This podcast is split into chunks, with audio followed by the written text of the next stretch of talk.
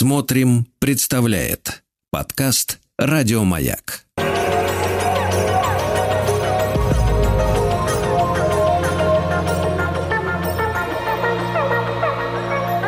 Сотворение умира.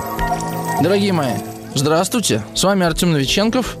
И это первый не записной эфир в этом году. Я вообще думал неделю назад выйти, но я решил не разбивать э, «Медного всадника» на две части. А там были такие эфиры, я вам скажу. Сейчас только такая история, что в записи теперь, я так понимаю, можно все послушать только на платформе «Смотрим». Вот. Но ради этого стоит зайти на эту платформу и послушать э, мой второй эфир по «Медному всаднику». Вы такого вообще никогда не слышали это так, реклама небольшая. Ну, а Пушкин, между прочим, все время рекламировал э, свои произведения в своих произведениях. Это нормальная тема. Вот. А, э, а я представился. С вами Артем Новиченков. Сегодня мы будем с вами говорить вокруг э, Вишневого сада о Лопахине. Э, я выбрал Вишневый сад по двум причинам. Первое – это в понедельник у Чехова был день рождения – а вторая, кстати, в этом году 120 лет после его смерти. А вторая причина просто со старшеклассниками. Сейчас читаю «Вишневый сад», сегодня дочитал. Ну, и вы меня знаете. пока горячее, пока есть новые мысли, а у меня очень много новых мыслей. Я решил с вами ими поделиться. А, «Вишневый сад» вообще это пьеса 1903 года. Это комедия. А, причем комедия Интересное замечание. Я последний раз «Вишневый сад» в школе читал со старшеклассниками давно. Я думаю, что лет этак 7 назад. Нет, 8. 2000... В 2015-2016 году, мне кажется, я читал, вот в этом учебном году. Это получается, да, 9 лет назад. И удивительная была вещь такая, что никто не смеялся. То есть заявлена комедия, но там действительно мало смешного в нашем понимании. Анекдоты там не рассказывают, это вам не Зощенко, даже не Хармс. Какой там другой юмор, об этом мы поговорим. И, конечно, у меня было ожидание, что я сегодня приду к своим старшеклассникам, будем читать «Вишневый сад», и меня спросят, а с чего бы это называлось комедией. Но вот что удивительно, все смеются. Что-то произошло. То ли это просто выборка у меня маленькая, два класса, да, но как будто что-то сместилось. Действительно, э, мы много смеялись, особенно на, э, на первом, на втором действии. А, вишневый сад, вишневый сад. Э, ну, я не буду долго рассказывать и долго раскачиваться. А, кстати говоря, 967 103 5533 ваш номер для сообщений. Мы сегодня разыгрываем книжку. А, это пьесы Антона Павловича Чехова. А, кстати, вот об этом я и расскажу пару слов. Вообще Чехов, э, он 44 года всего прожил. Он не так много написал для театра. Больших пьес всего 5, 4 самые известные, да, там «Дядя Ваня», «Три сестры». «Чайка» и «Вишневый сад». Чайка была первой. Э, ну, еще есть Иванов э, или Иванов. Э, это пьеса середины 80-х годов, ранее, не очень удачная, по, по мнению Чехова. Ну, еще есть миниатюры, там, типа юбилей, о вреде курения табака и так далее. Такие небольшие зарисовки. В общем, ну, при этом, да, всего четыре таких основных пьесы, и при этом Чехов второй по количеству постановок в истории вообще драматург в мире, после, естественно, Шекспира. А Чехов в этом смысле, конечно, удивительный автор. Понятное дело, что до Чехова театр как выглядел, это в основном репертуар э, пьесы Островского, ну, еще был Сухого Кобылин, конечно, у нас был «Ревизор», «Горе от ума», но в целом это э, театр, э, который, э, ну, вы могли попасть в русский театр, вы могли попасть в французский театр в 19 веке, в английский, в принципе, везде было примерно одно и то же. Именно само устройство театра, сама, э, само действие, происходящее на сцене. Я сейчас не буду углубляться в детали метода Станиславского, но суть в том, что когда Чехов написал «Чайку», первую из своих четырех пьес. Эту пьесу поставили в Александрийском театре в Санкт-Петербурге, и она полностью провалилась, потому что эту пьесу ставили как э, пьесу классическую, как пьесу Островского ставили. А в чем, от, чем отличается драматургия Островского от драматургии Чехова? В том, что у Островского драматургия внешняя, а у Чехова внутренняя. И как ты будешь э, реализовывать на сцене внутреннюю драматургию? Вот в чем был главный вопрос. То есть это уже это, это очень тонкая игра. Кстати говоря, я никогда не был на э, хорошем спектакле по Чехову. Хорошим в том смысле, что меня почему-то никогда не э, не задевало. Ну, то есть я ни разу не видел своего спектакля по Чехову, так скажем. Я был на нескольких, э, был даже на хороших спектаклях, но ни разу не попадал вот, чтобы вот про меня был этот спектакль, так скажем. Это так, маленькое лирическое отступление. Комментарий. А, и когда он написал «Чайку», этот был провал, он решил больше пьес не писать, но вдруг это, конечно, ну, какая-то какая удивительная неизбежность. Появляется Станиславский с, Немир... с Немировичем Данченко, и они находят метод, с помощью которого можно ставить Чехова. И Чехов пишет для них еще три пьесы, собственно, «Дядя Ваня», «Три сестры» и «Вишневый сад» в таком порядке. «Вишневый сад» — это последняя пьеса Чехова, это фактически завещание Чехова. Э, за 8 месяцев до смерти он шлет текст э, э, Вишневого сада в Амхат. За 5 месяцев он наблюдает премьеру. А за один месяц до смерти Чехова Вишневый сад выходит отдельным изданием. То есть это вот такой, по большому счету, главный текст Чехова драматургический, если так можно выразиться. И это очень тонкий текст. И мне кажется, что только сейчас, вот когда мы со школьниками читали Вишневый сад, я действительно понял, как этот текст читать, как его обсуждать. И, собственно, это приношу вам. Возможно, я сам в какой-то степени так изменился и обрел определенные способы восприятия и взаимодействия с реальностью и понимания чего-то человеческого, что я теперь начал понимать Чехова, именно драматургию Чехова. Чехова мы, в общем, с вами обсуждали, это всегда была проза, а вот «Вишневый сад». Собственно, жанр этот комедия. Понятное дело, что комедия, с одной стороны, тут много чего смешного. Вот есть комические персонажи. Епиходов, этот пищик. Епиходов, это 22 несчастья. Помните, постоянно в, в неловкие положения попадает. Пищик, который все время денег э, со всех хочет э, получить. Гаев, который в голове все время играет в бильярд. Ну, то есть э, комичного здесь достаточно. Шарлотта, который фокусы, такие балаганные персонаж, да, устраивает, э, показывает. Э, и тем не менее, конечно, слово комедия здесь можно воспринимать э, и в значении продолжении э, литературной традиции европейской, божественной комедии, человеческой комедии Бальзака.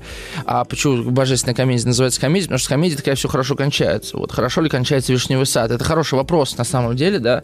Да, там эфир составляют одного в закрытом, запертом доме, забывают. Раневская лишается э, своего имения с «Вишневым садом». Вера не находит в Лопахине э, мужа будущего. Лопахин, Лопахин, да, он получает то, что хотел, но счастлив ли он от этого, насколько это комедия. Все-таки э, давайте попробуем, ну, может быть, не сегодня, а там во втором, третьем эфире разобраться, что в этом такого комедийного, э, что за хэппи-энд мы тут можем найти, да, потому что что мы вообще называем хэппи-эндом? Это когда все хорошо кончается. Что такое хорошо кончается?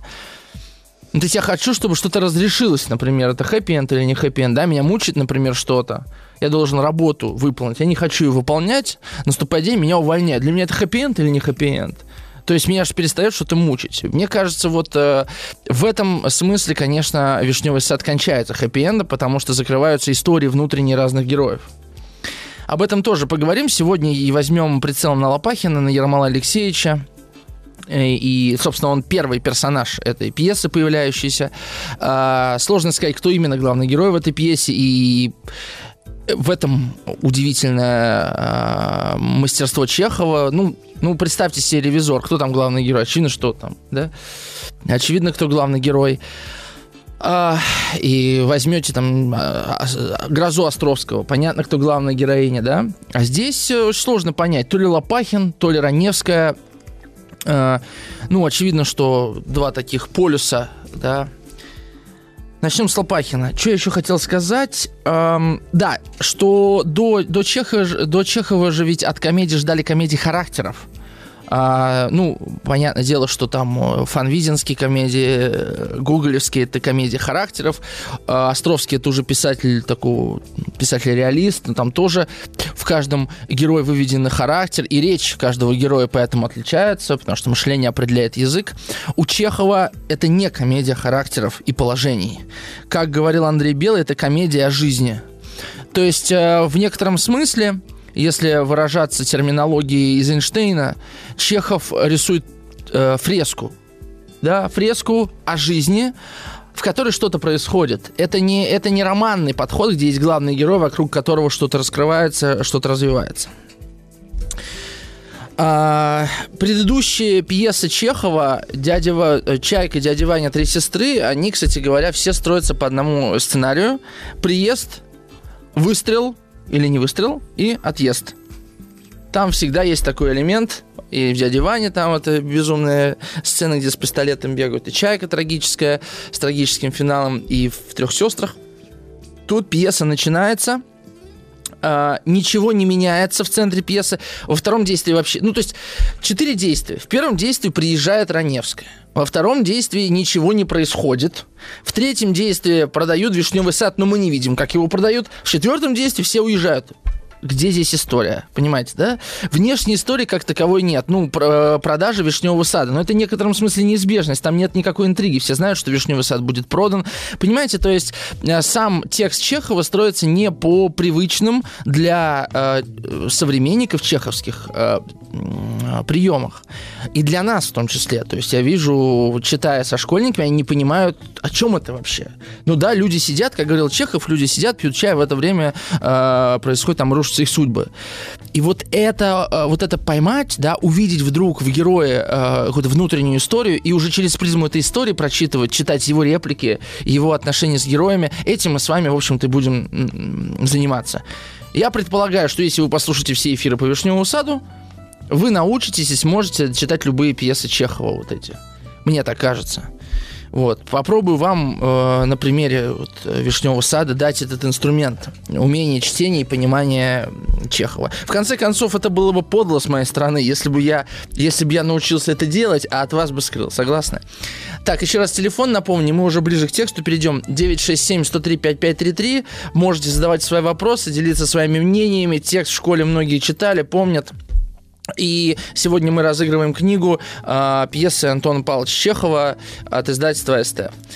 Так, э, Наталья, да, мне Дмитрий попускал Иванов, да, спасибо, Дмитрий, все правильно. Э, Здравствуйте, пишет Наталья из Орловской области. Ты предан весь одной стране, но две души живут во мне. Это про Лопахина. Поэт и делец, щедрый и скоредный. Помните фразу про маг? Ах, как он свел, а сколько доходов было. Раневский он видел... Мне уже Наталья э, разбор предлагает. Разбор, Наталья, уже разбор.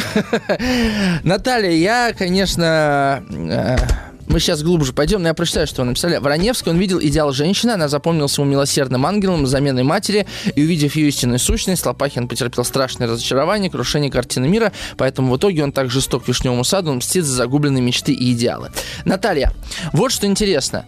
А, мне кажется, что раньше я читал «Вишневый сад» точно так же. То есть а, психологизм есть, есть, и вот этот уровень психологии, он, он а, позволяет понять мотивации героев. Но что, если мы пойдем еще глубже? Что, если мы пойдем еще глубже? А, ну, давайте перейдем. Собственно, действие первое начинается с комнаты э, в доме, э, вообще в детской комнате. Комната, которая до сих пор называется детскую, это первая, первая фраза. Она очень важна. И в этой комнате, значит, Лопахин э, с книгой в руке, он лежит он заснул в детской комнате. Вот этот мотив детства один из ключевых. Раневская с Гаевым будут в этой комнате вспоминать детство. Понятно, что обычно мы воспринимаем это как образ ностальгический, утраченного прошлого, который не вернешь, и вот от него пришло время отказаться, да, все так. Но почему детская комната? Почему Слопахин? Да? Что вообще, что это за пространство детской комнаты? Это комната, э, ну, можем ли говорить о героях Вишневого сада, как о взрослых людях, если там хоть один взрослый персонаж. Хоть один. Мне кажется, это, это комедия про отношения детей, про их взаимоотношения. Вообще все персонажи. И Трофимов, и Аня, и Варя. И вообще, знаете, я последнее время... Мне даже такая блажь в голову пришла, не знаю, так это или не так. Я хожу, смотрю на людей, представляю, какими они были детьми. И не просто представляю, какими были детьми, я хочу увидеть в каждом вот ребенка.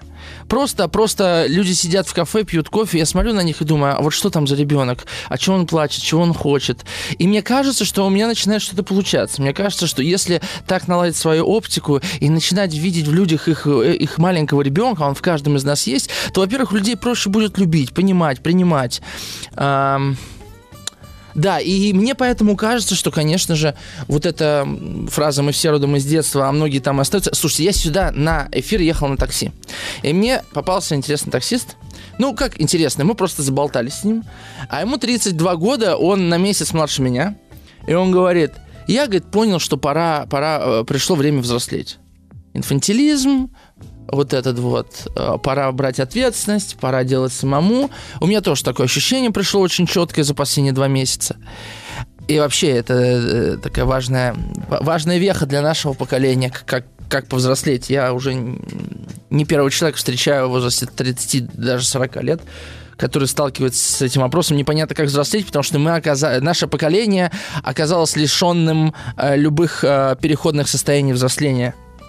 Понимаете, что произошло? Мы учили в школе, и, в принципе, ну, я беру себя как такой, ну, не то, что средний класс, ниже среднего, наверное, да. А, нормальный подростковый возраст обычный, ну, в принципе, на все хватало, даже иногда на море ездили, все было окей. Потом университетские годы, тоже можно не работать. Я начал работать в университетские годы, но тем не менее. А потом как-то люди на работу устроились и, и начали получать нормальные зарплаты. И где вот состоялся тот переход из детства во взрослую жизнь, непонятно. Потому что теперь я сам просто могу себе оплачивать свои развлечения. Наборы Лего могу себе покупать, и могу, значит, компьютерные игры играть, потому что мне никто уже не запретит. Понимаете, о чем говорю? Я не говорю, что э, игра в Лего или в компьютерные игры это свойство инфантилизма. Нет. Я говорю о том, что ну и реальность так построена, да, что мы как бы можем не взрослеть и при этом быть социальными, и при этом себя финансово обеспечивать. Мы даже можем иметь детей. Меня, например, э, наличие ребенка, ну, конечно, как-то, э, да, вызрело, да, меня самого. Но я не могу сказать, что я прям повзрослел а, от наличия ребенка. Взрослость это какое-то другое состояние, к нему можно вообще не прийти. И в этом смысле вот мы лишены были этого э, ритуала перехода какого-то. Что за ритуал перехода? Ну, обычно это какие-то события, да, у кого-то, ну, это личная еще история, да, у кого-то умирают родители, кто-то уезжает в другой город, и там ему приходится взрослеть, да, а, кто-то попадает в какие-то обстоятельства, в какие-то ситуации – раньше ритуалы перехода действительно были ритуальные, вот что важно, да, там тебя отправляли куда-то а, на, на 5 суток, если ты возвращался из лесу живой, все, можешь жениться, ты взрослый, понятно. Ну ладно, это я далеко ухожу, но мне кажется, что у Лопахина тоже никакого ритуала перехода-то не случилось. То есть, да, это знаете, как говорил Пятигорский, никто не может освободить человека. То есть Лопахин, он же из мужиков, он же из крепостных, а, и да, и, даже если ты выкупился, где был ритуал перехода из крепостного в человека свободного? Как ты себя внутренне освободил? Это главная тема нашего сегодняшнего разговора. Разговор будет о внутренней трансформации. О том, а, как выбраться из ситуации, в которой ты внешне добился того, чего хотел, а внутренне к этому оказался не готов. Это и комплекс самозванца, естественно, в это упирается. Вот это главная тема. 967-103-5533. Пишите ваши мысли. Вернемся после новостей.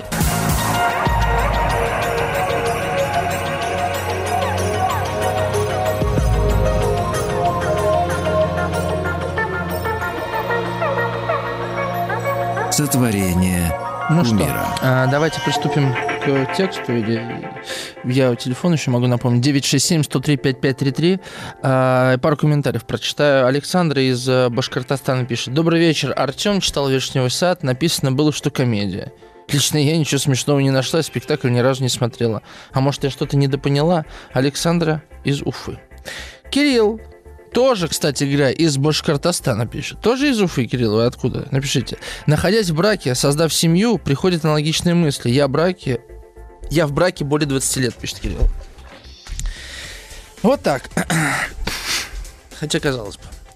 Итак, комната, которая до сих пор называется детскую. Одна из дверей ведет в комнату Ани. Рассвет, скоро взойдет солнце. Уже мая, цветут вишневые деревья, но в саду холодно, утренник. Окна в комнате закрыты. Входит Дуняш со свечкой, Лопахин с книгой в руке. Естественно, не буду всю пьесу читать, просто начало прочитаем. Лопахин. Пришел поезд, слава богу, который час. Дуняша. Скоро два, тушит свечу, уже светло. Лопахин. Насколько же это опоздал поезд? Часа на два, по крайней мере. Зевает и подтягивается. Я-то хорош. Какого дурака свалял? Нарочно приехал сюда, чтобы до станции встретить. И вдруг проспал. Сидя уснул. Досада. Хоть бы ты меня разбудила. Дуняша. Я думала, что вы уехали. Прислушивается. Вот, кажется, уже едут. Лопахин прислушивается. Нет. Багаж получить. То да сё. Пауза. Э, в этом тексте 31 пауза. Что это за... Э, если мы с вами обратим внимание на эти паузы, что до паузы, что после паузы следует. А пауза это... Ну, то есть вообще Чехов говорил, что в этой пьесе э, все решает время. То есть трагедия э, существует, потому что есть время. Не было бы времени, был бы этот вишневый сад закупленный, замерший, как фирс, да? И ничего бы не происходило. Но время, все время нас к чему-то тащит, да, какой-то неизбежности, к непоправимости, к осознанию этого. И вот в паузах, да, то есть вся пьеса, тут много интересного, потому что герои на самом деле друг с другом вообще никак не связаны. Никто ни с кем никак не связан. Да, Аня, дочь Раневской, но они с разных планет, если вы понимаете, о чем я говорю. Там нет никаких связей между персонажами. Они пытаются их выстроить. Трофима вроде как э, уводит Аню с собой. Но насколько они действительно связаны? Они даже про разные идеалы, в общем-то, говорят, хотя, казалось бы, она пересказывает слова Трофимова. То есть вот это общее, общее, э, как бы сказать, как говорил а Фирс, у него слово есть такое «все в раздробь». То есть вот это вот какая-то, ну как, ну представьте себе семью, в которой каждый сам по себе, да, понимаете, о чем я говорю? Лебедь, рак и щука. И это с одной стороны. С другой стороны, это ощущение вот этой вот какой-то бездомности, э, ощущение оторванности, разорванности какой-то, понимаете? И, конечно, это нервозность всюду. Всюду какая-то нервозность. У меня есть выписанный список состояний разных героев. Послушайте, Дуняша говорит, руки трясутся, я в обморок упаду. Аня, я не, я не спала всю дорогу, томило меня беспокойство. Раневская, я не переживу этой радости. Гаев, а у меня дрожат руки, давно не играл на бильярде. Варя, сердце так и стучит. Лопахин, погодите, господа, сделайте милость, у меня в голове помутилось. Говорить не могу. На самом деле это маленькие э, отрывки текста, в которых герои действительно что-то говорят о себе. Это не часто случается там. Только, только уже в пиковые моменты эмоциональные, понимаете? Так-то они говорят о чем угодно. Вот э, пришел поезд, который час, скоро два, уже светло. Понимаете, вот такие разговоры. А между тем внутри что-то происходит. И когда что-то разрывается, а разрывается обычно после пауз, мы сталкиваемся с, с попыткой исповеди. После паузы Лопахин говорит, Любовь Андреевна прожила за границей пять лет. Не знаю, какая она теперь стала. Хороший она человек, легкий, простой человек. Помню, когда я был мальчонком лет 15, отец мой покойный, он тогда здесь, на деревне, в лавке торговал, ударил меня по лицу кулаком. Кровь пошла из носу. Мы тогда вместе пришли зачем-то во двор, и он выпивший был. Любовь Андреевна, как сейчас помню, еще молоденькая, такая худенькая, подвела меня к рукомойнику. Вот в этой самой комнате, в детской. Не плачь, говорит мужичок, до свадьбы заживет. Пауза. Мужичок. Отец мой, правда, мужик был, а я вот в белой жилетке, желтых бушмаках, со свиным рылом в калашный ряд. Только что вот богатый, денег много. А ежели подумать и разобраться, то мужик мужиком перелистывает книгу. Читал вот книгу и ничего не понял. Читал и заснул пауза. И э, сейчас мы с вами прочитаем этот текст. Первая реплика. Любовь Андреевна прожила за границей 5 лет, не знаю, какая она теперь стала. Прямое значение какое? Я не знаю, какой стала Любовь Андреевна, ее не было 5 лет. Глубинный смысл какой? А вдруг она изменилась, и она меня не узнает или не признает? А что если я узнаю, как я изменился за 5 лет, увидев ее? Понимаете? Почему Чехова ставят в театре до сих пор и очень активно? Потому что то, что я вам предлагаю, это моя интерпретация. Если бы я был режиссером, наверное, мне было бы это интересно продемонстрировать, да? Ведь есть разные интерпретации. Там, где Лопахин э, воспринимает ее как мать, а есть истории, где он воспринимает ее как любовницу да, э, или, или человек, который не пережил Эдипов комплекс, и у него есть сексуальный подтекст, и он поэтому вырубает вишневый сад, чтобы вырубить в себе вот это сексуальное желание. То есть, на самом деле, я просто интерпретации огромное количество может быть. Но вот э, э это в Чехове, вот в, в пьесах Чеховой содержится эта огромная мощь, мощь человеческого вот этого подсознания. Оно не, оно не конкретно. Понимаете? Это мы можем интерпретировать пьесы Островского и говорить, вот этот поступил так, а это так. Потому что психологизм героев Островского это психологизм в подавляющем большинстве случаев. Но это, это, это вот копнуть чуть-чуть внутрь, и уже там будет дно героя, понимаете? А у Чехова герои настолько реальны, насколько они бесконечны. И дальше. Хороший она человек, говорит Лопахин. Легкий, простой человек. А теперь мы с вами заглядываем вперед и смотрим. Это он в детской комнате лежит, как ребенок, понимаете? Она приезжает, она легкий человек? Нет. Очень нелегкий, капризный, а, безответственный, инфантильный, а, с постоянными перепадами настроения, рвущий письма, а, экзальтированный, нелегкий человек. Простой, что ж там простого, если она сама себя не понимает. Понимаете, мы обычно простым человеком называем человека простого, значит, очень примитивного. Раневская непростая, у нее там, она, она находится в, в прошлом больше, чем в настоящем. На самом деле, я не знаю, существуют ли простые люди. Простые маски существуют, существуют ли простые люди. Дальше. Помню, и дальше он начинает вспоминать. И нам рассказывается целая история – когда он был мальчик, лет 15, уже, уже мальчик, мальчик, понимаете? Это главная история у него с Раневской. Если ему было 5 лет, 10, 15, парень уже, да, и вот она. А, отец ударил его по лицу, вот эта история важная про отца. Отец, ударивший по лицу сына. Мы к ней сегодня вернемся. Это одна из ключевых историй. И она очень многое объясняет. И она его, значит, еще молоденькая. Видите, какой... Вот, вот он этот подтекст. Еще молоденькая. А что она для него была? Представляете, он сын мужика, да? Ну, как он был одет? Ну, как-то как вот э, дворовые. А она, наверное, она же была обеспеченная. Наверное, в красивом платье, молодая, благоухающая, ухоженная. И вот она, значит, э, к рукомойнику, моет ему ручки, как маленькому, да? А он вдруг, понимаете, он от отца любви не получал, он от матери получал любовь.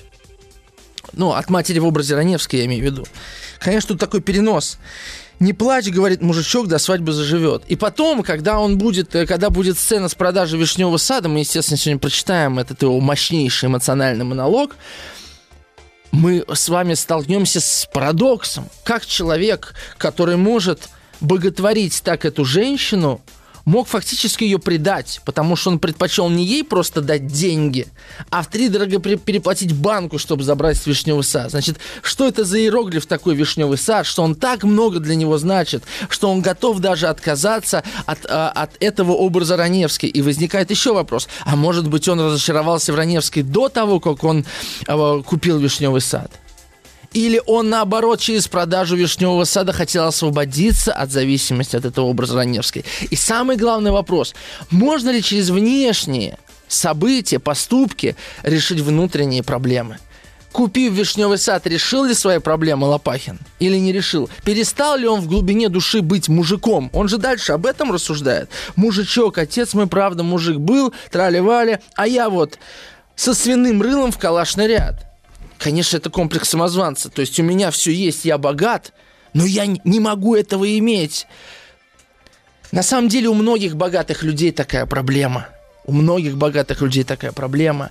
И этот страх, что как, как я могу это иметь? Имею ли я право это иметь? Не покарают ли меня за то, что я это имею? Да даже не важно, богатый или не богатый. Человек, человек, который получает любовь, не всегда готов ее принять, потому что не уверен, что он достоин ее. Можно не только в деньги упираться в этом контексте. Сейчас будет короткая реклама, вернемся. 967 103 5533. Делитесь вашими мыслями. Сегодня разыгрываем книгу пьесы Антона Павловича Чехова.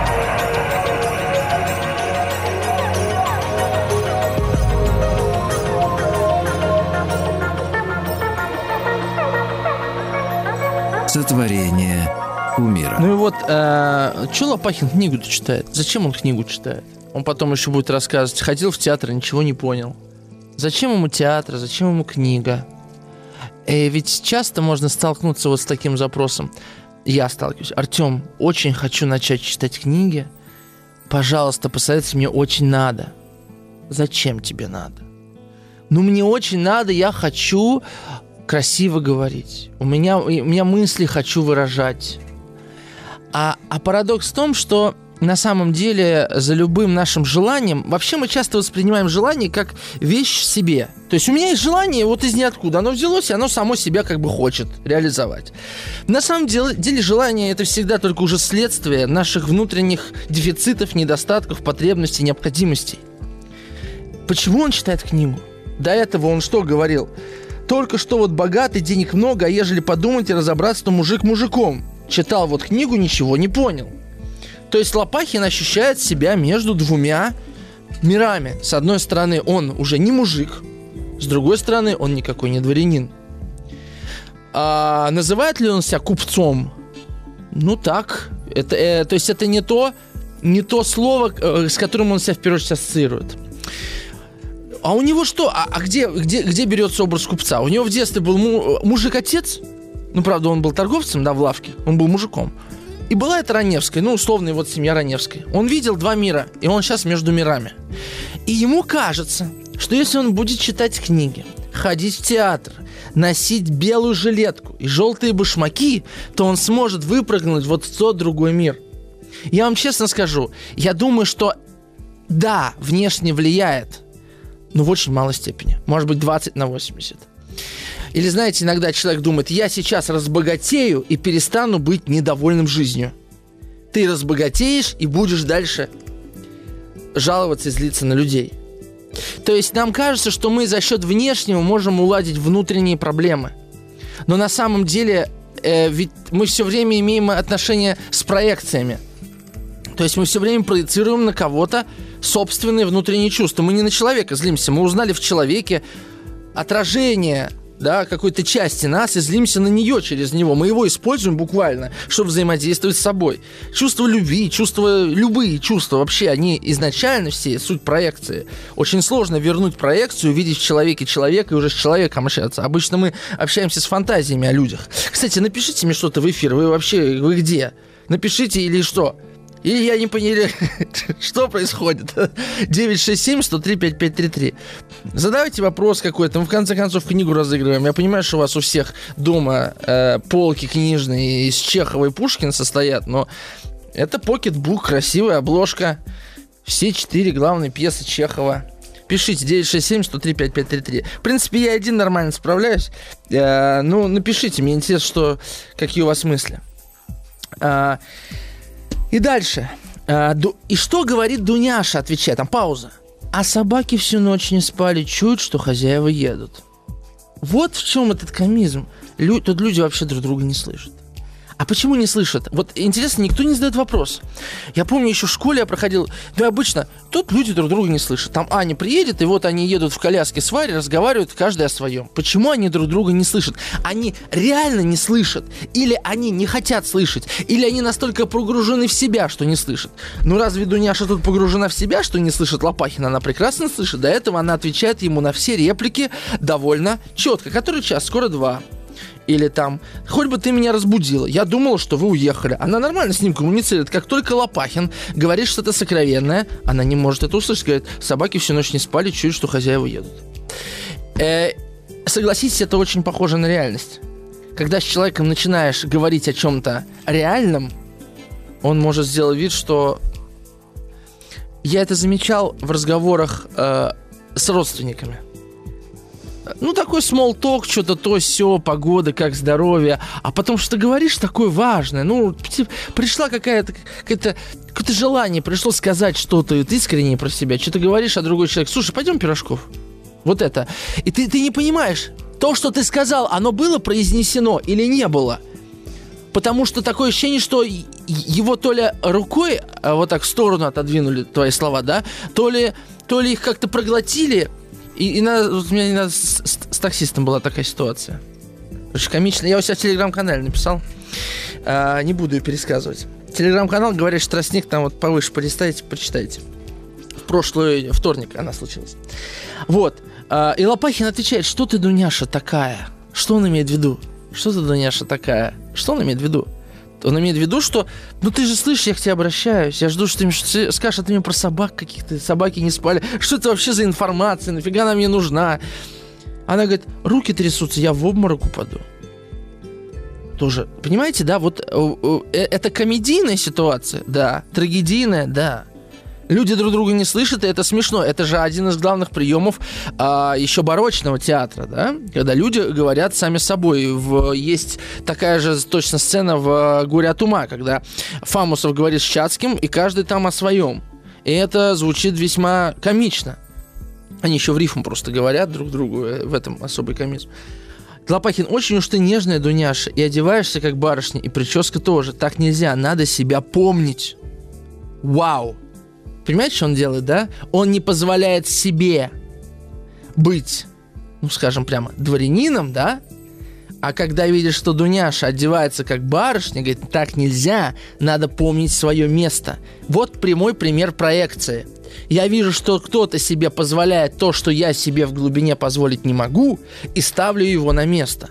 Это как я с ребенком раньше вот выходил на детскую площадку, он помельче был, а уже весна. Знаете, у нас весной такая аномалия в России происходит, когда уже тепло, а люди по инерции э, одеваются как зимой. И вот я вывожу сына в кепке, футболке, шортах, а там дети в пуховиках. И на меня мамы смотрят, и их, их взгляды полны презрения что безответственный отец, его ребенок заболеет, а может быть и умрет, а он тут, значит, сидит, еще и книжку, сволочь, читает на детской площадке. А, понимаете, а она же, ребенку очень тяжело зимой одевать этого маленького. А, мы уходим, мы уходим на новости. Э, вернемся, 967 103 5533.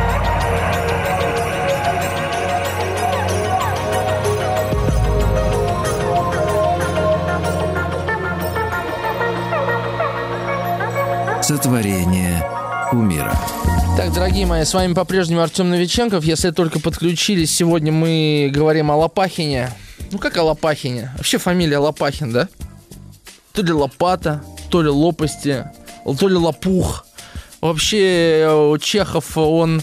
А, у него такое чувство, да, вот этих фамилий Семенов Пищик вот, Епиходов, как будто бы это, это говорящая фамилия, но она говорит с тобой не напрямую, да, а говорит с тобой через чувствование языка. Вот это интересно. Или Гаев. Очень бильярдная фамилия, по- по-моему. Был бы Киев. Ну, что это Ки, от слова Ки, да? Было бы смешно. Это знаете, как э, в «Чайке», кажется, да, в «Чайке» Чехова есть герой по фамилии Дорн. И когда появился музыкант Дорн, было комично. Вот. Окей. А, как я говорю, окей, let's go. Значит, э, на чем мы остановились? Мы остановились... А, я рассказывал историю про то, как э, на меня злятся на детской площадке, злились на детской площадке мамаши другие, потому что я не кутаю сына э, в плюс 20 в зимний комбинезон э, в апреле. Вот, потому что они себе... Это, это их перенос, да, собственного, собственного непозволения одеть ребенка легко, потому что она боится, что она будет плохой матерью или что-то еще, а я позволяю, и я поэтому ее раздражаю. Понимаете? То есть она через меня раздражается на саму себя. Вот как работает проекция. И на самом деле, если мы по этой системе, об этом, кстати, замечательно написала Луиза фон Франц, ученица Карла Густава Юнга, у нее есть замечательная книга «Проекция. Возвращение проекции». Я всем ее очень советую. А, она, собственно, ну, посвящена тому, как не только да, распознавать проекции собственные, проекции, которые на вас накладывают окружающие, но как возвращать эти проекции. Как видеть мир, собственно, как видеть других людей в истинном свете. И если мы по этой схеме разложим эту пьесу, то мы увидим, что здесь все друг на друга что-то проецируют. Раневская проецирует на а, Трофимова, на Лопахина, и поэтому возникают какие-то маленькие конфликты, недопонимания, в конце концов. Мы это тоже со, со временем разберем. А, вот, собственно, такой, а, та, такое начало.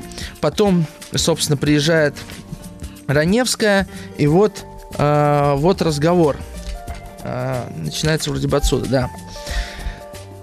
Лопахин, мне сейчас в пятом часу утра в Харьков ехать. Такая досада. Хотелось поглядеть на вас, поговорить. Вы все такая же великолепная. Это он Любовь Андреевне.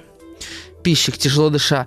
Даже похорошела, одета по-парижскому. Пропадая моя телега, все четыре колеса. Э, Лопахин, ваш брат, вот Леонид Андреевич, говорит про меня, что я хам, я кулак.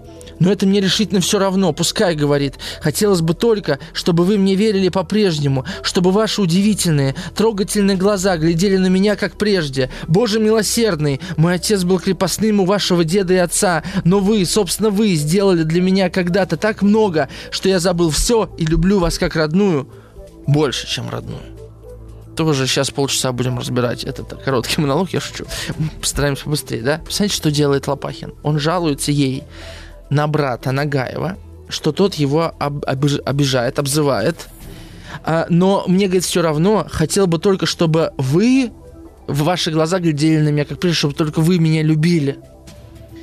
И он, исследуй, Боже милосердный, и он вдруг переходит на отца. Мой отец был крепостным, а вы сделали меня, когда для меня когда так много. Зачем он ей об этом рассказывает? Она об этом знает, знает. Зачем ей об этом говорит? Вот, вот эти вопросы, собственно, и формируют этих героев. Что именно ты хочешь сказать? Это тот самый подтекст, если хотите, между строк, между строчья. Я хотел бы, чтобы вы также меня любили, говорит Лопахин. Но я теперь не мужик. А знаете, когда мы кому-то говорим о чем-то, зачем, например, мне в соцсетях э, выкладывать фотографии моей счастливой семьи? Зачем? чтобы утвердиться в этом. Я сомневаюсь, достаточно она счастливая. Это касается всего. Зачем Лопахину говорить Любови Андреевне, что вот, мол, были эти мужики, а я уже не мужик. Значит, он сомневается в том, что он не мужик. И потом он говорит, но вы, собственно, вы сделали э, для меня когда-то так много, что я забыл все и люблю вас как родную. Что он забыл? Он говорит, мой, предложение очень странно построено, обратите внимание. Мой отец, я целиком прочитаю, мой отец был крепостным у вашего деда и отца, но вы, собственно, вы сделали для меня когда-то так много, что я забыл все и люблю вас как родную. Очень странно, правда? А тут но это, оно ни, ничто не противопоставляет ничему. Но в голове Лопахина есть противопоставление – Соответственно, мы можем понять, о чем именно хочет сказать Лопахин. С одной стороны, он говорит, э, моя родословная это мужики, но вы меня любили. Понимаете? А можете ли вы любить мужика такая прекрасная и роскошная? Конечно же, не можете. Следовательно, вы меня во мне увидели что-то не мужичье – а что? А как раз-таки то, чем Лопахин хочет быть, не мужиком. Понимаете, а человеком в белой жилетке. И получается, что Раневский для него не столько образ матери, как вот нам писала э, Наталья из Орла, да, сколько образ любви, который может признать в Лопахине того, кем он не является. Понимаете, какая удивительная вещь, да? И вот это интересный момент. Признает ли она в Лопахине опять этого человека, который достоин любви, который не мужик, а что-то выше и больше, потому что это в Лопахине, эта иерархия сидит в голове. Понимаете? Яша, кстати, такой же. Слуга. Любовь Андреевна, и он говорит, конечно, фразу «Я люблю вас как родную больше, чем родную». Мне это вспоминается э, строка из Евгения Онегина «Я вас люблю любовью брата, а может быть еще сильнее». Что, что значит «я вас люблю как родную больше, чем родную»? двоякая фраза, да? Как можно кого-то любить больше, чем родного? Что может быть больше, э, да? Это что? Это, это правда про какую-то любовь э, полов? Или это про какую-то любовь небесную? В какую сторону? Я не могу вам сказать. Любовь Андреевна, что она отвечает на этот крик на самом деле? очень-очень а, сгущенный такой, да, где, где даже синтаксис начинает ломаться. Я не могу сидеть, не в состоянии вскакивает и ходит в сильном волнении. «Я не переживу этой радости. Спи- смейтесь надо мной, я глупая. Шарфик мой родной. Целует шкаф. Столик мой». И Гаев отвечает, «А без тебя тут няня умерла». Понимаете, какая комедия? Это трагическая, конечно, комедия. Опять Лопахин, второй раз, за время там шести страниц – раз, э, раскрывает свое сердце, идет в исповедь фактически, что он отвечает? Что ему отвечает? Я не могу сидеть, не в состоянии, не переживу этой радости. А какой радости Раневской? О радости, что и Лопахин в любви признался? Нет. О радости, что она приехала в дом. То есть он просит ее, признай меня, скажи, что ты меня тоже любишь, а она ему этого сразу же не дает. А помните, чего он хотел? Он хотел, чтобы она, она оставалась для него той же фигурой. Начинается как будто бы процесс разочарования. Мне, то есть э, он же ведь купит этот вишневый сад, и мы знаем, и все знают. Но почему он так сделает? Почему, почему он просто не даст денег Раневской? Почему не выкупить? Он знает, что для нее вишневый сад. Тем более он говорит, вы сделали для меня так много. Вы для меня так важны. И Гаев, а без тебя тут няня умерла. Вообще все падает. Вы представляете, все падает. Вот просто представьте Лопахина, представьте его как маленького ребенка, который приходит к маме, который не видел целый день. Она на работе была, а может быть, он целую неделю ждал ее в деревне. Вот она приезжает, он говорит, мама, мама, я так по тебе скучал. А она говорит, а! что она говорит? Надо какую-нибудь хорошую вещь. А, к Светке забыла зайти. А потом, а потом папа говорит, ты что игрушки разбросал? Понимаете, все, все падает. Ты пять дней ждал. Ты хочешь, чтобы заметили твою любовь. Как ты ждал? А ее не замечают. И дальше Любовь Андреевна садится и пьет кофе. Да, царство небесное, мне писали. Гаев, продолжай. Смерть. Любовь, и тут хоп, смерть. Гаев, и Анастасий умер. Петрушка косой от меня ушел и теперь в городе у пристава живет. Вынимает из кармана коробку с леденцами, сосет. Пищик, дочка моя Дашенька вам кланяется. И все куда-то уходит. Опять Лопахин.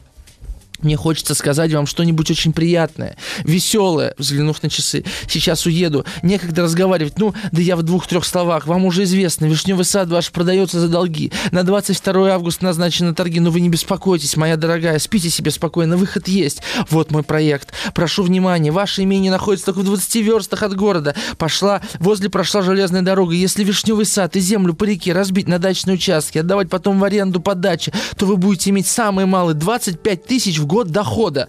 Гаев, извините, какая чепуха, Любовь Андреевна. Я вас не совсем понимаю, Ермол Алексеевич. Ну и дальше он рассказывает, как надо обустраивать этот бизнес. Посмотрите, как удивительно. То есть, несмотря на то, что он получает холодный душ в ответ, он опять, мне хочется сказать вам что-нибудь очень приятное, веселое, но некогда. Я, под, я, я вам хочу помочь хоть чем-то. Я придумал проект. Он занимался этим вопросом, понимаете? Как все сделать. Но они его не слышат уже буквально. Гай говорит, извините, какая чепуха, Любовь Андреевна, я вас не совсем понимаю, Ермол Алексеевич. Как это вишневый сад? И он говорит, вырубить старый вишневый сад, говорит Лопахин. Он говорит, вырубить? Милый мой, простите, вы ничего не понимаете. Если во всей губернии есть что-нибудь интересное, даже замечательное, так это только наш вишневый сад. Лопахин замечательно в этом саду только то, что он очень большой – Вишня родится раз в два года, да и ту девать некуда, никто не покупает. Гаев отвечает. И в энциклопедическом словаре упоминается про этот сад. Обычно о чем говорят в контексте этих героев. Вы можете представить, о чем говорило советское время. Вот, конечно, эти приходят, э, точнее, вот эти дворяне совершенно непрактичные, живут в иллюзиях и ни к чему не готовы. А Лопахин тоже, тоже не лучший вариант, это капиталист. Беспринципный да? Нет хороших персонажей. Только, только Петя Трофимов, который всех поведет счастливое завтра, счастливое далекое и так далее. Но мне кажется, Петя Трофимов не тот, кто смог бы стать революционером между тем. А год, кстати, 904. Понимаете? 904. Через 13 лет уже все будет. Вот. Конечно, Чехов, ну, это пророческая пьеса. Вишневый сад, естественно, это все, все былое. И ну не только пророческое, это, это Zeitgeist, дух времени. Э, это время, когда понятно, что э, время переворачивается, что-то уходит накануне Первой мировой войны, накануне, ну, в конце концов, русско-японской войны и э, революция первая, 905 года, понимаете? Это переломное время. Его и Толстой, конечно, ощущал, и Горький, очевидно. И это было... Э, и нельзя сказать, что это уж настолько пророческая пьеса, вот ничего не было, и вот оно возникло. Просто образы так подобраны очень точно, и, и все показано на локальной ситуации. В общем, Лопахин а, действительно не понимает. Это правда. Ну, это правда, потому что для него что такое вишневый сад? Что такое для него вишневый сад? Это его сад? Нет. Если он выкупит это имение, сад станет его? Не станет. Кому принадлежит сад? Сад никому не принадлежит, но образ сада, фантазия о саде принадлежат Раневской, ну и Гаеву еще. Понимаете? Энциклопедическому словарю принадлежит фантазия об этом саде. Кстати говоря, тот сад, который придумал Чехов, таких садов в России вообще, ну, в природе просто не, не существует. Это настолько гигантский сад. Да, э, и на самом деле сад здесь выполняет ту же функцию, что и Москва в пьесе «Три сестры» это фантазия. То есть его как бы нет. Важно, что он за окном, на него можно посмотреть, но ты не можешь оказаться в саду. Это важная деталь. А, то есть даже если ты в саду, то ты сад уже не видишь со стороны. Такой парадокс, знаете. э, ты не можешь обладать вишневым садом в этом смысле. Да, он может быть юридически твоим, но вишня тебе это не нужна. Он отцветет и, э, и опять будет голым. А, и он огромный. А, это, это есть как-то как это как это красивая вещь, но ничего, есть какой-то эфемизм такой, не могу вспомнить. Красивая вещь, но она ни к чему, э, никому не нужна. И, в общем, Лопахин все не может уйти. Да? Взглянув на часы, если ничего не придумаем и ни к чему не придем, то 22 августа и Вишневый сад и все имения будет продаваться с аукциона. Решайте, же другого выхода нет. Клянусь вам, нет и нет. А, это, да, и он все тоже не уходит, там опять э, будет пауза. Его разговор, его разговор с Гаевой Мараневской. А, ну, мы чуть-чуть, мы чуть-чуть пропустим. Через три недели увидимся. Пока прощайте. Пока-пока. Вот. А, и, собственно, это вся, это вся роль Лопахина в первой части. Мы э, к, истории Раневской еще потом будем возвращаться. Э, действие второе происходит в поле, и там практически ничего нет. Но там есть самое главное. Там есть разговоры героев. Там нет событий. Разговор Лопахина и Любови Андреевны и Яши. Давайте смотреть, что, что тут происходит. Эм, да, вот. Яша остается, сидит возле часовни, входит Любовь Андреевна, Гаев и Лопахин. Лопахин. Надо окончательно решить, время не ждет. Вопрос ведь совсем пустой. Согласны вы отдать землю под дачу или нет? Ответьте одно слово, да или нет, только одно слово. Вот интересно, смотрите. Изначально Лопахин э, вышел выстраивать с Ране, Раневской какой-то душевный, душевный контакт этого не случилось. Что он теперь начал делать? Он начал через дело как-то заходить. Давайте решать, я вам помогу. Ну, это такое поведение, знаете, э, когда ребенок понимает, что на него не обращают внимания, он пытается использовать какие-то другие стратегии – там батя в мастерской машину чинит, он идет в эту мастерскую, смотрит, может чем помочь, ключ подать. Понимаете? Вот это такое поведение Лопахина. Давайте я что-нибудь сделаю. Да, кстати, телефон 967-103-5533. Вы можете писать, задавать вопросы, делиться мнениями у вас точно какие-то мысли родились, можете ими поделиться. А, и сегодня мы разыгрываем книгу пьесы Антона Павловича Чехова от издательства СТ. Я ее вручу в конце эфира за самый интересный вопрос или комментарий, так что участвуйте. А может, никому не вручу. Пока ничего интересного вы мне не, не написали. А, так вот, и, и поэтому он пытается с, ним, с ними заняться делом каким-то. А, ответьте одно слово, да или нет, только одно слово – Любовь, то есть до этого он одно слово, скажите мне, я, я вас люблю, я вас вижу, теперь просто да или нет. Вы вообще видите меня, вы вообращ... И на самом деле это вообще история не про вишневый сад, вот я к чему веду.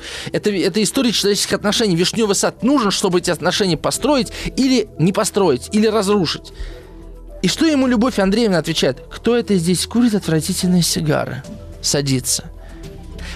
Я помню, что в школе меня Лопахин бесил ужасно. Я не понимал, как можно быть таким мерзавцем. У тебя есть деньги, так возьми, да выкупи ей этот вишневый сад, и пусть она живет дальше в своей иллюзии, если так уж ты ее любишь. То есть на таком уровне же ведь непонятно. Лопахин чудовище капиталистическое. Понимаете? Переплатить банку там 70 тысяч рублей, хотя можно было имение за 30 там выкупить у банка и просто подарить. Ты просто государству эти деньги отдал еще и больше. В чем, в чем логика? Гаев отвечает, вот железную дорогу построили, стало удобно садиться. Съездили в город и позавтракали. Желтого в середину. Мне бы сначала пойти в дом сыграть одну партию. Любовь Андреевна, успеешь. Лопахин, только одно слово умоляющее. Дайте мне ответ. Понимаете? Это трагедия. Вернемся.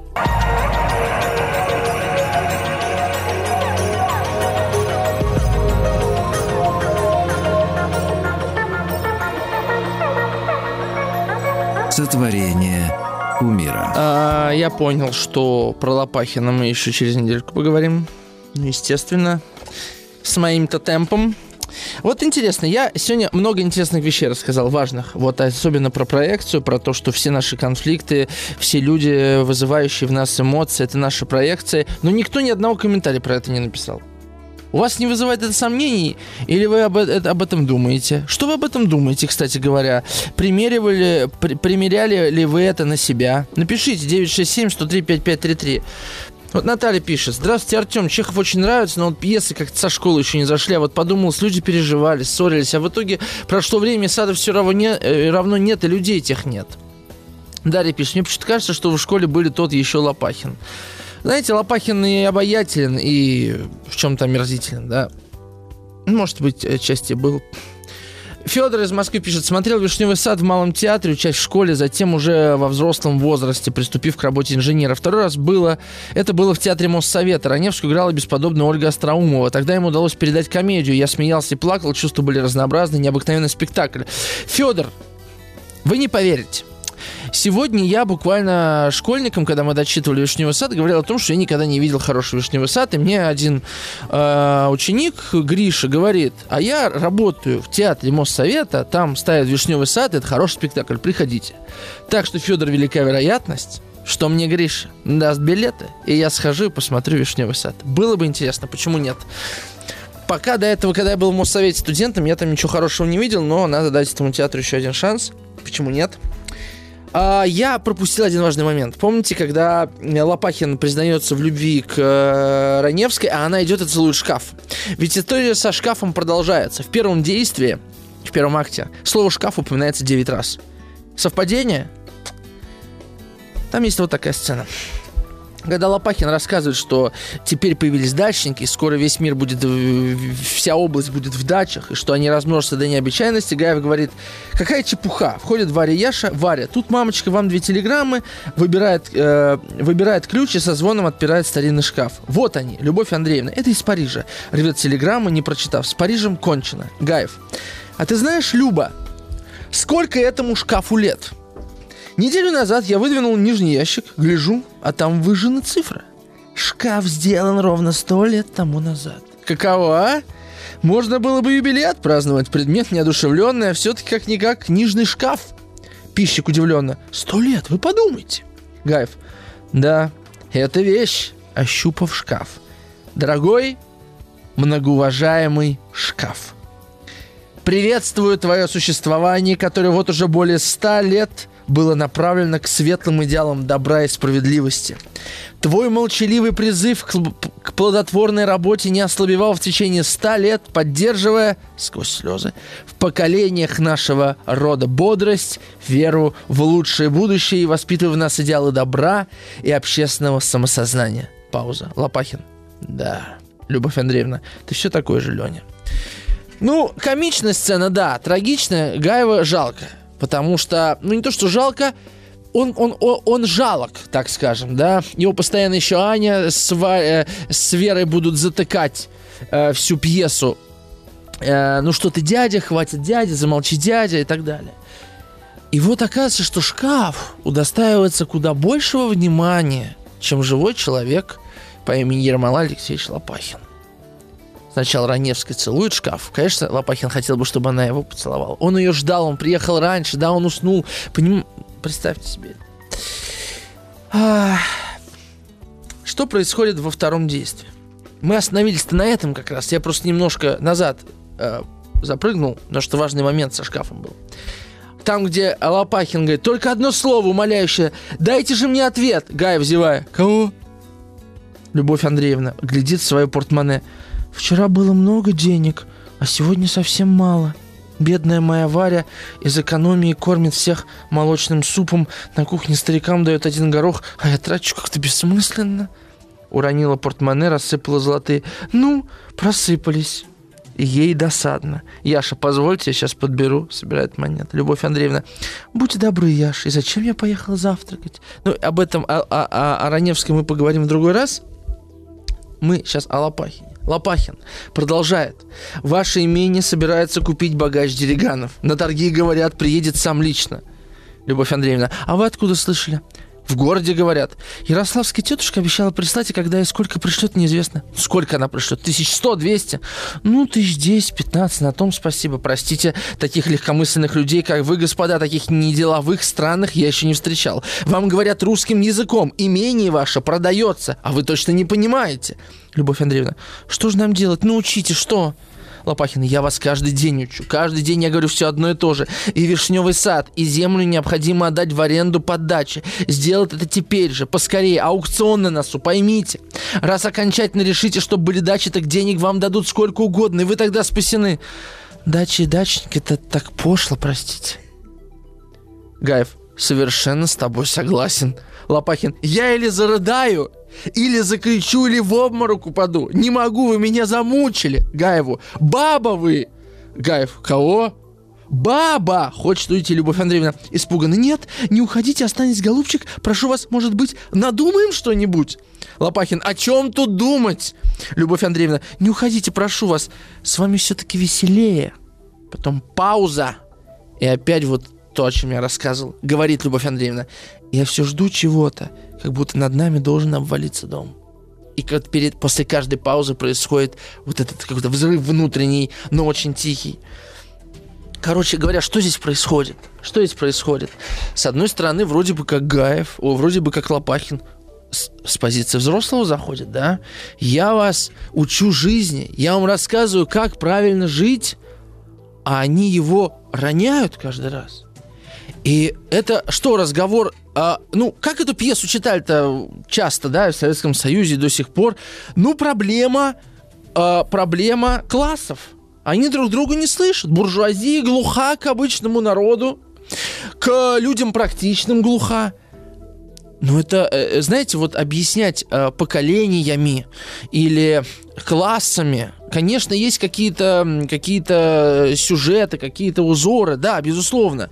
Но это же отношения людей – и вот на уровне отношений оказывается, что то ли они два взрослых, которые друг друга не слышат, то ли они, может, два ребенка, которые друг друга не слышат. Но какое дело Лопахину до того, что случится с этим вишневым садом?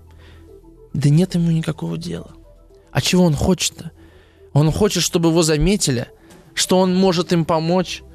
Ему это нужно. Понимаете, как переворачивается образ э, Раневской который нам Лопахин, в котором он видел ее в начале, это абсолютно не та женщина уже. Не та женщина. Она его не замечает, и он уже для нее не 15-летний мальчик, которого отец ударил по лицу. Понимаете? Вот, вот эта вещь. А поэтому и, и Вишневый сад уже не имеет никакой ценности, потому что он уже... Потому что Раневская другая. Вот, вот, это, вот, вот этот важный момент, как люди меняются. И, и конечно же, это очень интересный вопрос.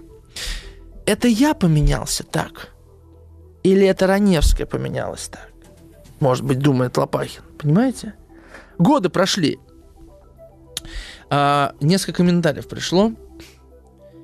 Из Иркутска. Кажется, Миша. Артем Лопахин из Вишневого сада. Можно считать реинкарнацией Печорина с героя нашего времени? А, а зачем? По-моему, это совсем разные персонажи. Если нет, то с кем его можно было бы сравнить? Из какого героя, по вашему мнению, он вырос? Я не знаю, не знаю, не знаю, не знаю, не знаю. Очень сложно сказать. Не знаю. Надо посмотреть его натальную карту. я не знаю. Э, и, я вообще так, честно говоря, особо не мыслю. И каждый раз, когда у меня приходят такие мысли, они спонтанные обычно. Мне, короче говоря, это ничего не объяснит Миша. Вот. А э, Павел спрашивает из стула, а вопрос сюда писать? Хочу книгу выиграть, да и вопросы есть. Я впервые слышу эту передачу, не в курсе, как тут что. Павел, пишите скорее, у вас осталось 10 минут. Хотите выиграть, у вас будет возможность. Комментарий из Курска. Лопахин, возможно, вырубает сад потому, как понимает, что никогда не сможет перестать быть мужиком, не сможет понять смысл книг и театра. Сад – это символ той жизни, которой он как бы не стремился, не может коснуться. Это очень хорошая мысль, да, то есть э, я вижу что-то, что указывает мне на мой недостаток, и поэтому я это просто в- в- могу выкорчевать, как будто этого нет. А, так, а, Николай Скургана пишет следующий комментатор. Артем, вы не поняли? Вы ведь сейчас описываете нынешнее время. Шкаф столетний, принесший в семью много пользы, это нынешний поворот к исконным ценностям. А Лопахин пропагандирует то, что сейчас нам всем надоело до искомины. Все ресурсы на продажу, а что понадобится, купим. Чехов ведь юморист, а юмористы видят основы те, что живут в веках. Николай, я, честно говоря, не чувствую никакого поворота к исконным ценностям. Поворот есть, но он совершенно в другом в другой плоскости лежит. Это вопрос не про исконность и не про реинкарнацию прошлого. Вот, может быть, он э, на политическом уровне так звучит. Я просто не смотрю телевизор, не знаю. Но э, это скорее, это что совершенно иное. Нет. Тут скорее даже, понимаете, э, такой поворот в этой пьесе оканчивается трагедией. Николай, учтите, держите ухо востро. Вернемся после рекламы.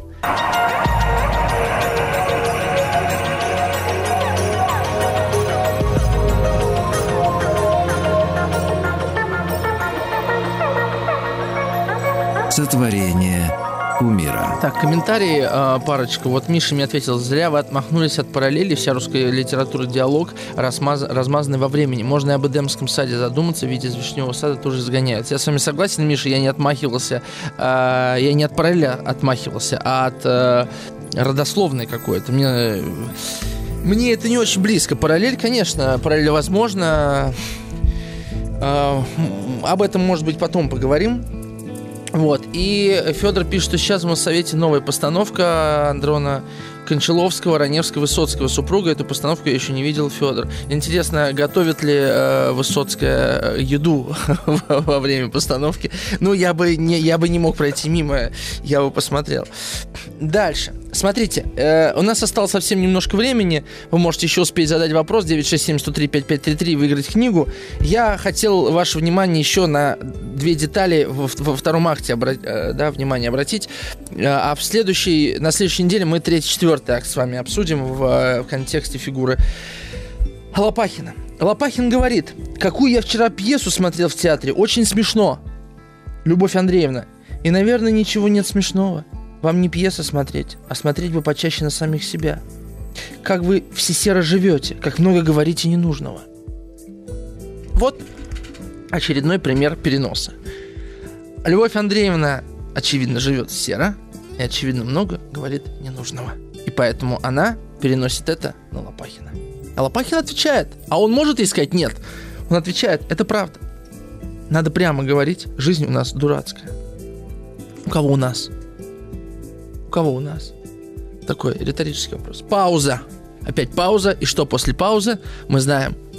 Откровение. Мой папаша был мужик. Идиот. Ничего не понимал. Меня не учил, а только бил с пьяна. И все палкой. В сущности, и я такой же болван и идиот. Ничему не обучался. Почерк у меня скверный. Пишу я так, что от людей совестно, как свинья. Посмотрите. Попытка прямого вызывания любви не получилась с комплиментами. Попытка делом заинтересовать не получилась. Что теперь? Вызывает жалость. Вызывает жалость. Я свинья. Ну и что ты ждешь? Скажешь, слушайте, ну какая же вы свинья? Посмотрите, у вас же все. Что отвечает Раневская? Жениться вам нужно, мой друг. Лопахин, да, это правда. Лопахин, кстати, всегда с ней соглашается. Любовь Андреевна, на нашей бы Варе, она хорошая девушка, Лопахин, да. Любовь Андреевна. Она у нас из простых, работает целый день, а главное, вас любит. Да и вам, наверное, нравится. Лопахин, что же, я не прочь, она хорошая девушка.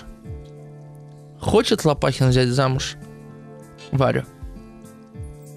Вот это важный, интересный момент. Мы на следующей неделе об этом поговорим. Чехов просто изумительно выстраивает драматургию отношений Лопахина с Варей. Буквально через несколько деталей, через короткий диалог – это, ну, мне кажется, по уровню трагедии по, по уровню драматургии это что-то вот, помните немую сцену из 17 мгновений весны, когда Штирлиц с женой молча сидит?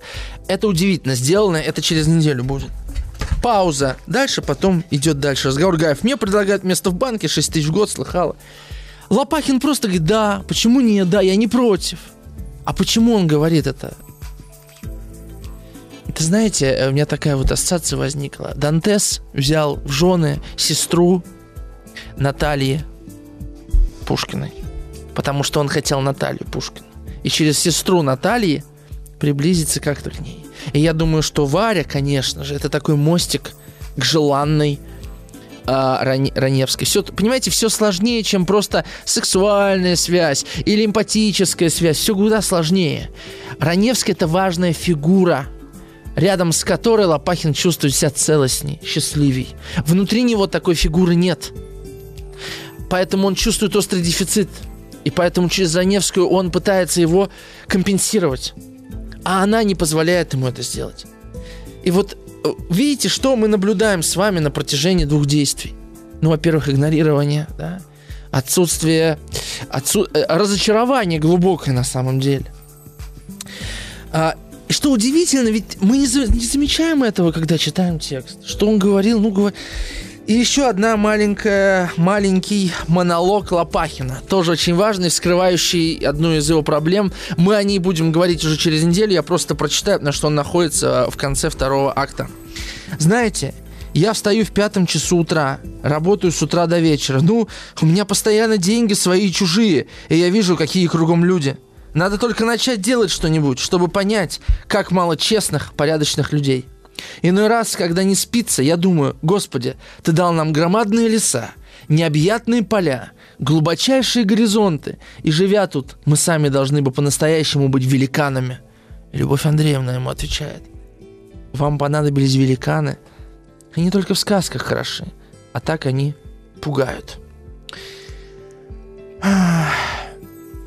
Дальше, в общем, э, с Лопахиным э, ничего такого ключевого во втором акте не происходит – я прочитаю еще пару ваших комментариев. Э, Артем объяснил, что я выиграл, до сих пор не получил. Николай, всего дождетесь, терпения не умирайте, они будут ваши. А Лопахин, завороженный капитализмом, лишь хотел внимания. Чехов показывает его суть от осознания неважности превосходства. В этом и секрет, на самом деле, желание иметь большие деньги. Понимаете, Лопахиновский. С хороший комментарий из Белгорода еще комментарии. Ну, конечно, за последние пять минут можно и комментариев написать. Правильно? Валерий, как всегда, он за, за, за две минуты до конца эфира пишет комментарий. Валерий, давайте созревайте пораньше. Ануар из Кургана пишет. Наверное, пьесу стоило бы отнести к жанру трагикомедия. Трагедия в том, что устоявшийся миропорядок еще рушится, но что-то напряженное, страшное в будущем уже чувствуется. Раневский и Гаев это понимают, понимают умом, но сердцем принять не хотят. по-моему, наоборот, сердцем понимают, а умом принять не хотят. Отсюда их нежелание говорить о деле, думать о деле, делать это дело. Ануар Кедрасов, Курганская область. А, Кирилл пишет, да ужас, как сложно все.